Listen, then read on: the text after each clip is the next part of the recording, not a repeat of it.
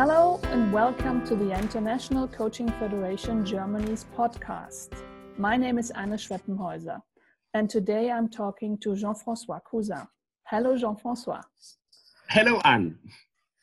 Jean-François, to those who don't know him so far, is an MCC, has been an execu- executive coach for more than a decade, and I think he's uh, one of the most experienced coaches in this world 12,000 hours. He's a global board chair board last year, and he is with me a volunteer for the issue of um, improving professional coaching, and he's based in Bangkok. Today, we want to talk about coaching against chaos. Don't be nice, coach. Dare to challenge boldly. In this chaotic situation, what are the common pain points your clients endure? Well, Anne, um, perhaps I can share an example first. Uh, just a couple of days ago, I was coaching the founder and CEO of a successful startup, um, well past Series A stage, uh, a startup that operates in a few countries. Uh, and everything was going well until the crisis came. And that crisis is crippling the supply chain. The revenues have already decreased by 60%. Uh, the managing director of a critically important country has just resigned. The investors don't want to give emergency funds. Uh, some of the accounts receivables are turning to bad debt, and all of that in just a few weeks. And there's not enough cash to pay the staff for more than three months. Now, can you imagine the number of fears and emotions in my client's mind? At this moment, my clients are bombarded with problems every day, every hour, every minute, really. They are therefore deeply disturbed uh, by countless concerns and fears and unmet needs. Uh, they face the greatest uncertainty in decades. Uh, yesterday, a client in New York City was telling me, we've shifted from a deterministic world to a probabilistic world. And, and that, um, by that he meant that before the crisis, our world was reasonably predictable. But in this crisis, nothing is predictable anymore. At best, we can work out scenarios based on different probabilities. Um, our clients face problems like never before to which there is no good solution um, because the future is uncertain. Um, yesterday, too, uh, just another client in South Asia was walking me through the, his scenarios for necessary cost cutting, and all scenarios were painful to employees and the company in both the short term and the long term. So I'd say um, a lot of the pain points stem from the unprecedented level of uncertainty we live with, and they include dangers to our well being, our relationships, sometimes dangers to our livelihood, uh, perhaps to our job or our business, even. Hmm. What do you see as an opportunity for us, for us coaches in this crisis? Well, I guess, and we, we need to step back and, and look at the big picture, right? So, yes, we are together in an unprecedented crisis, and there are clear present dangers. And there are changes and opportunities behind the dangers. After all, any crisis presents dangers and opportunities, as Chinese people figured out uh, thousands of years ago. Uh, let me give you two examples of opportunities for us coaches. And um, one is inspired by Bill Gates, actually, who shared, who shared, yeah, like a couple of decades ago. He said, um, as we look ahead in the 21st century, leaders will be those who empower others. And now, leaders are in a situation where many of their people are working remotely. And of course, directive leadership can't work effectively if it ever did. That. So one could say the coronavirus has just made empowerment a must. And such leadership transformation from perhaps directive to more empowering is one opportunity for us coaches to help with. And the other opportunity, Anne, um, uh, is inspired uh, by Klaus Schwab, uh, the founder and the chairman of the uh, World Economic Forum, you know, that meets every year in Davos. Uh, uh, Klaus said about the fourth industrial revolution, we will need leaders who are emotionally intelligent and able to model and champion cooperative working. They will coach rather than command. They'll be driven by empathy, not ego. The digital revolution needs a different, more human kind of leadership. And uh, well, one could say, and the coronavirus just kind of completed the digital revolution within a few weeks. Um, and there again, the required leadership transformation is an opportunity for us coaches to help with.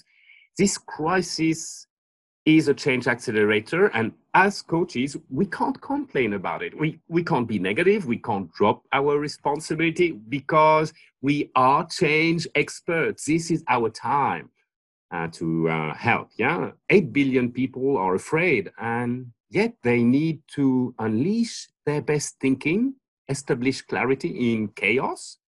They need to decide their way forward and take massive actions. And of course, that's exactly what coaching makes possible. Because we as coaches, we know how to enable people to tame their fears and embrace change. This is our time to take the lead. lead. Uh, it's, it's really our chance to prove our worth like never before.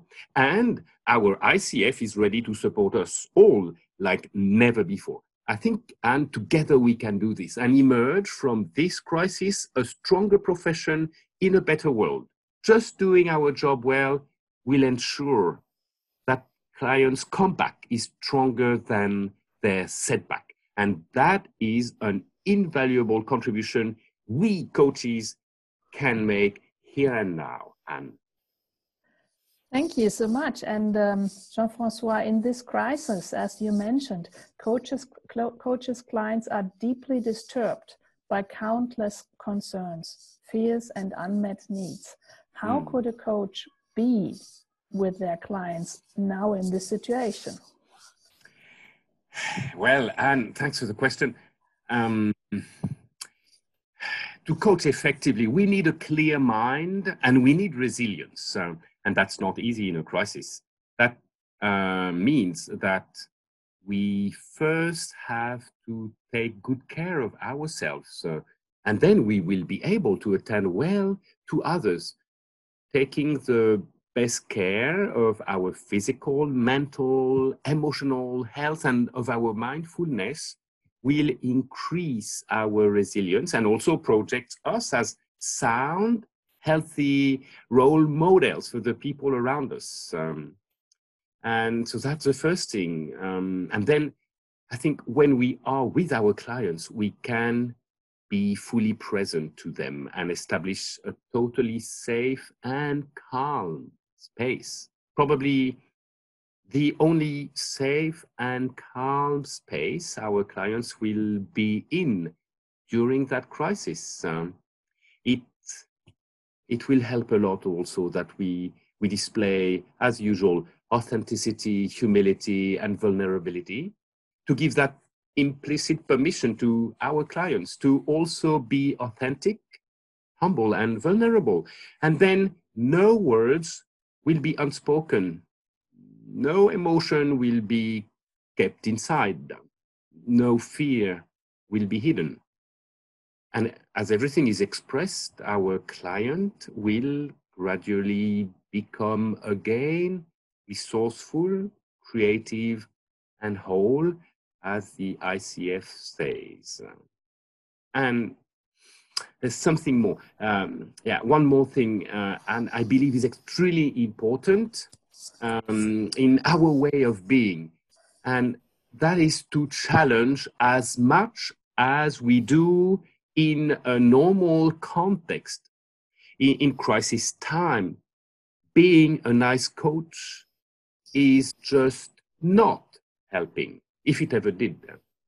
to really help in a crisis situation, we need to stretch the client even more to co-create important value for them. Think of a personal trainer we hire, right? Uh, so he comes and asks us to do push-ups and abs, right? And then it happens that after 20 push-ups or 20 abs, we're tired and we kind of whine and say, oh, wow, this is painful, uh, I can't go on anymore then he will tell us, but yes, you can. Give me four more. Give me four more. And then we'll do. And of course, at the end of the session, we'll get stronger and we'll appreciate that uh, the personal trainer we hired did the right thing for us. Um, that's the same in coaching, and that's even more important at this time when we need our clients to grow stronger because the context is so much harder and yeah so if you tell me this um, about um, being a kind of a personal trainer how do how about the doing of the coach coaching in other words what should a coach do practically to best support their clients at this time in this crisis Thank you, Anne. Um, hmm.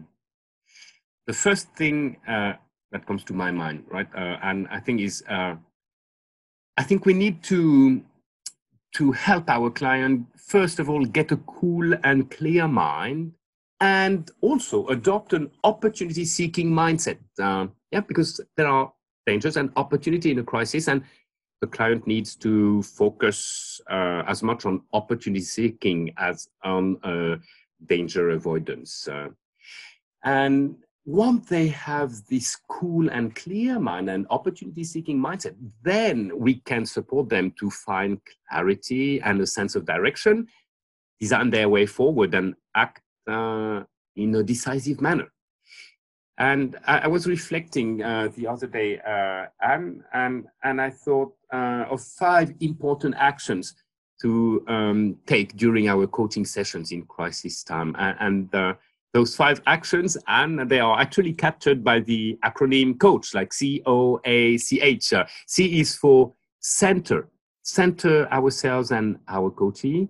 O stands for objective. I mean, extracting a very valuable objective with a sustainable outcome for the coachee. And it's like extracting the gold from the rock that is uh, first presented uh, by the coachee, right? Like diving to the core of the issue. So we work on something that really matters um, deeply. And A then is for attend, uh, attend to fears, emotions, and unmet needs, uh, because there are so many of them and uh, they've got lessons uh, to offer uh, and they need to be tamed. Um, C is for challenge. I, I just uh, was speaking of how important it is to challenge, to stretch our clients, right? And mm-hmm. also stretch them and challenge them to be accountable, to make decisions. Uh. and then H stands for hope. Hope is so critical for resilience. We need our clients to be resilient, right? And so we need to give them with hope. Um, and perhaps um, uh, I could uh, spend a, a, moment to kind of be super concrete, right, about those five actions. Uh, yeah? Yeah. The, yeah. Uh, yeah. Thanks, uh, Anne, for the permission. And, and so the first action I mentioned is to center ourselves and then to center our coachee. Uh, and by that I mean we've got to take time to genuinely inquire about how the coachee is feeling and however long that takes right we, we've got to listen for unmet human needs for anxieties areas of conclusion and and listen to how the physical, mental, emotional, or spiritual health uh, of the client is at, at the time. Yeah. Uh, and um, I think also it's important to invite the client to clear their mind um, from anything that may disturb them uh, so that they can be present, uh, fully present to the conversation. And despite all that's going on in the back of their mind, um, and um, what I've observed uh, And in this crisis, it's like over the last two months, uh, almost all my clients have come into the session speaking at 200 kilometers per hour, like nonstop, not breathing between sentences, right? And I have had to to stop them literally. I mean, and ask them to sit back and straighten their back and uh, take a few deep breaths and invite them to breathe between sentences and and that's has really helped them um, stop from that kind of non-stop high-speed information download uh, and evolve into a much more thought, thoughtful uh, uh, communication. Right, so that would be something we can do uh, to help center our coaches, right? Um, and, and I think um, then the second action, Anne, is uh, about the objective. And uh, what I mean is the objective has to be really inspired by uh, the, the core of the issue, not the tip of the iceberg that the and brings to a session, right? And we've got to make sure it's valuable and we've got to make sure that there's a sustainable outcome for the coachee. And uh, I'd say very practically, we, we can ask uh, the coachee, you know, um, what would you like to explore today? And then um, how important is this to you? And then perhaps at a deeper level, what could it be really about? Um, and, and then what could be a very valuable objective for our session? And eventually, what would be a great and sustainable outcome for you in your context? Um, and uh, I think it's even more important in a crisis that we invite our clients to phrase their objective with positive um, words, right? If uh, they say, I don't want da da da da da, we should we should ask them, all right, and then what is it that you want? And if they come from a mindset of scarcity, I've got, uh, I think we've got to um, invite them to rephrase their objective from a mindset of abundance. Uh, yeah and make sure the objective is focused on the person, not the problem, because the problem is not going to uh, be uh, in the same shape uh, one hour after the session in that uh, world that evolves every second and becomes always more complex, right? And anyway, uh, it's so much more valuable to work on the person than just on the problem of the day. Yeah? And of course, we've got to make sure the objective is actionable and within the coach's span of control. Yeah. And then I guess with those two action, like centering and going for the um, core of the issue presented by the client, uh, and setting up a valuable, uh, objective, and sustainable outcome, then we set up the coaching session for success. But then we've got more to do, right? And that's why I said another action is to attend to fears and emotions and unmet needs. Uh, and I, would say we've got to listen for them, those fears, emotions, and unmet needs. We've got to listen to them or ask for them. I, I found it um, useful uh, very recently to, to ask uh, uh some of my clients, uh, are they sounded so stressed. Would it be useful to identify your current fears and then find out which of them you might be able to do something about? Um, and they had a lot to say. And then oh, as they brought up their fears, I often asked, uh, what message or lesson could that fear or that emotion be carrying for you? Um, and as our clients are stressed out, and I think it, it's even more important to really pay attention to and detect the energy shifts and ask when we see one or sense one, what just happened inside? Yeah, to have a key to what's going on in the deeper inner world of the client. Uh, and because our clients come in tired in this uh, crisis very often, right? They can be stuck uh, even more in their thinking. And then that's again where inviting them to just breathe or perhaps even better, just stand up, you know, and, and take a few steps in the room or in their room across uh, the, the video screen uh, so that they have a chance to access to new ideas or, or new perspectives. Um, And uh, as we help them uh, attend to their fears and their emotions. We, have got to empathize, of course, right? And but we've got to stay detached uh, uh, enough as well, so we can stay a solid thinking partner to our coachee, right? We don't want to be enmeshed in the emotions of our coachee. Otherwise, we won't be able to help anymore. And then, and uh, the next action uh, I, I named kind of challenge, right? Uh, and it's about stretching clients and stretching them to make decisions, uh, painful as they may be, and stretching them to be accountable. I realize I've trusted my clients to be resourceful, full, sorry, resourceful, creative, and whole, as the ICF says, uh, over the last 14 years, and they always were. And in this crisis, once they are centered with a cool and clear mind, they are resourceful, creative, and whole too. It's so very important. We keep holding our coaches in high regards and trust that they are resourceful, creative, and whole. Um, they will not disappoint us, and more importantly, I think, and they will impress themselves and they will gain confidence, autonomy, and resilience. Um, and I want to come back to the point I, was starting to make earlier on about uh, being a nice coach um, is not just helping, as being a, a nice personal trainer is just not helping.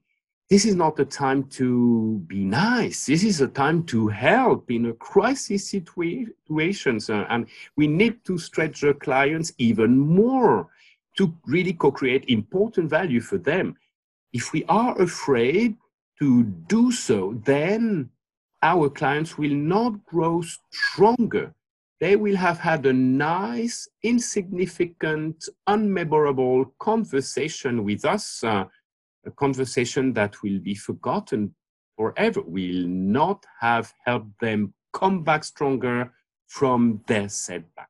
Uh, and one more thing that's important to keep in mind, I think in crisis time, is coaching is the best space for our coaches to make decisions. Uh, once they go back to their daily life and business, they can be quickly overwhelmed again, and their mind will be less cool and less clear to make decisions uh, out there.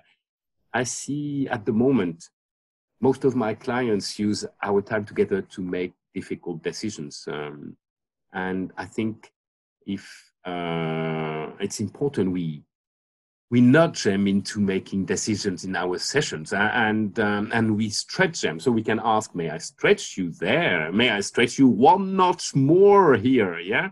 And ask them what choice or decisions do you have to make now? And and insist uh, that it's done in the session. And um, and then we've got to ask them how they will keep themselves accountable uh, in this high pressure fast changing environment because it's going to be more difficult and uh, and perhaps we can suggest them that they uh, choose an accountability partner during the session. And um, and uh, I realize I've I've been talking awfully long. Sorry about that. I just want to touch on my last action, like the fifth action about hope. You know, at the end of a session, I mean, it's so important to catalyze hope uh, uh, because hope is necessary for resilience. Uh, and um, after our, our, coaches have found a, a, sense of direction, a way forward, uh, and decided uh, which action they'll take, it's critical that we gear them with hope and energy and confidence to walk the talk. Uh, and um, and one first thing on this is at the moment, uh, I find my clients are bombarded with so many problems every day and every hour. Uh, and I find it's very helpful that they don't embrace too many actions uh, at the end of a session. So I just ask for one. Uh, I think it's better they take just one action than fail to take three, because failing to take three actions, uh, all actions for that matter, does not only prevent progress, I think it also degrades self-respect. Uh, so I'd ask things like, um, if you could only take one step, which one would be the most valuable to you? What short-term benefits would you enjoy? Uh, and when will you take that first step? Um, and and and then um, i guess at the end of a session it's also important to ask our clients what they've learned that's most important to them and also what they've learned about themselves that's most important to them. And also especially in this crisis time, how they are growing as a leader in this crisis. Uh, and as they reflect and um, coin their learning uh, and uh, articulate their growth as a leader, they gain confidence that they're getting stronger. Uh, I think also um, we, we, need that into crisis as we conclude a session and to ask our coaches just like what they'll do uh, to improve their self-care and their resilience. Perhaps ask them three things they will do to improve their self-care and their resilience. Um, and um, what I of, often do also is uh, share with the coachee how they inspired me today and, and praise and thank them for that or for something else they did in the session. But so they feel valued and that also uh, contributes to um, raising their energy, their confidence, uh, and their hope that they are a good person and they're gonna uh, come out uh, of the crisis uh, on top. Um, makes sense. I'm sorry I was so long. my. It makes it makes perfect sense. Thank you. And it's kind of a roadmap to become a bold co coach in this special time. And um, I think it would it's an invitation for all of us coaches to um, to realize what is most needed from us now. And um, perhaps, do you have any last words for our listeners? Um, from your insights that you're having currently or that you want to share with us? Um, uh, yeah, thanks, Anne. Um, um, it, it's really for us coaching uh, coaches uh, the, the, time to take the lead. It's really our chance to prove our worth like never before, and we can do this. We can emerge from the crisis a stronger profession in a better world, having done a lot of good to a lot of people. Uh, and my final piece of advice and would be just unleash your talent like never before. Don't be a nice coach. Dare to challenge boldly. That will ensure that your client's comeback is stronger than their setback. And, and I want to wish you and our listener uh, happiness and fulfillment as you coach in this crisis, uh, as we all coach in this crisis together, and, uh, as we take our coaching skills to the next level. And um, I wish that we all take the best care of ourselves uh, and also that we nurture our happiness across the crisis by being, being mindful, connecting with others, and practicing gratitude. And I'll start with you, and thank you so very much for inviting me to this podcast, for your thought provoking questions, and for all you do. And also, thank you to ICF Germany for all their initiatives uh, they're rolling out in service of uh, uh, their community of coaches and, um, and, and society at large. That's so inspiring. It's so much effort, so much generosity, so much courage too. So big cheers to all of you guys uh, at ICF Germany, and starting with you. Thanks again. Thank you as well, and thank you with all what you did during your last year as the as the chair of um, ICF Global. And I was so impressed by meeting you at the conversion at uh, our coaching tag in ICF Germany. And thank you as well with all you are connected through the whole world for improving um, coaching and um, giving it a better reputation as well in this crisis. And I thank you so much for sharing these insights with us and our listeners. And I'm looking for, really forward to digging more into your topic and re- realizing it and uh, making it happen during the coachings. And I'd love to meet you again at ICF Germany's coaching talk or another event. So if you and the listen, if listeners want to learn more about Jean-Francois Cousin, you'll find him in LinkedIn or on the ICF Global web page or on his own web page, www.greatness.coach. Thank you so much, Jean-Francois, and have a wonderful day wherever you are currently. Vielen Dank und herzliche Grüße. Vielen Dank.